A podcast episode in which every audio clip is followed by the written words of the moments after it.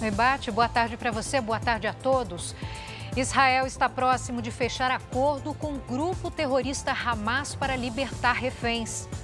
Aqui no Brasil, mais de 1.700 cidades da região sul estão sob alerta de temporais. É agora, no Jornal da Record.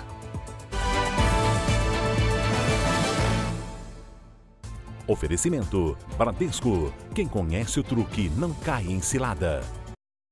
O governo de Israel está próximo de anunciar uma trégua que pode paralisar o conflito contra o grupo terrorista Hamas por cinco dias.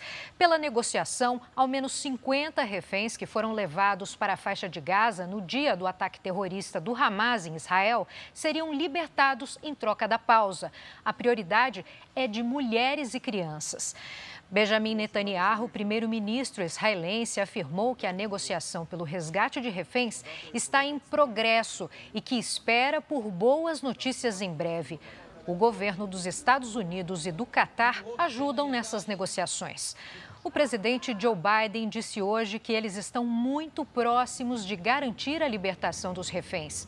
O conflito começou há mais de 40 dias, quando integrantes do grupo terrorista Hamas invadiram Israel.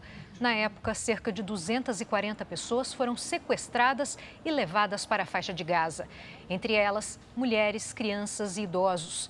Israel respondeu com bombas e uma operação terrestre na faixa de Gaza.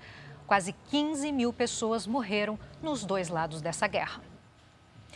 Aqui no Brasil, o temporal que atinge o sul do país há uma semana está causando estragos que há décadas não eram registrados. A cidade gaúcha de São Sebastião do Caí, por exemplo, teve a maior cheia da história em 148 anos.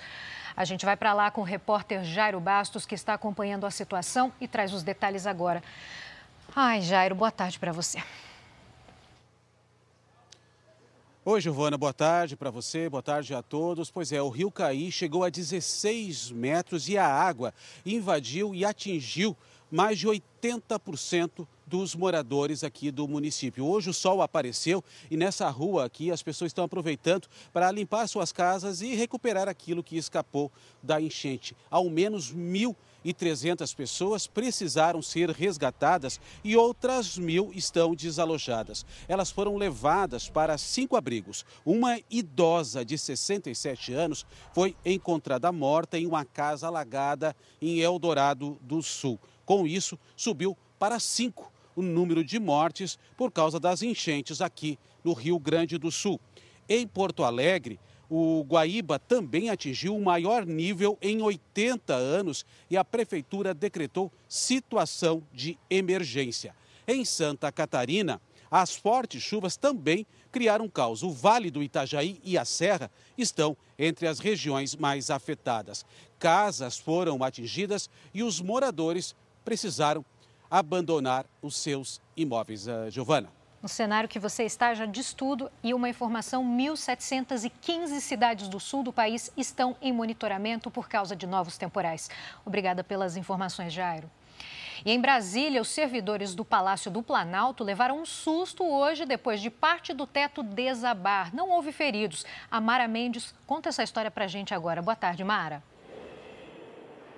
Oi, Giovana, boa tarde. Parte da placa de gesso, parte de uma placa de gesso do andar térreo do prédio onde trabalha o presidente desabou agora há pouco.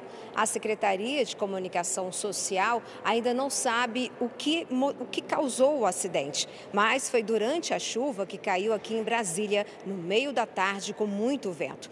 O presidente Lula não estava no prédio, pois cumpria a agenda no Palácio do Itamaraty sede do Ministério das Relações Exteriores. Giovana. Obrigada pelas informações. Até já, Mara.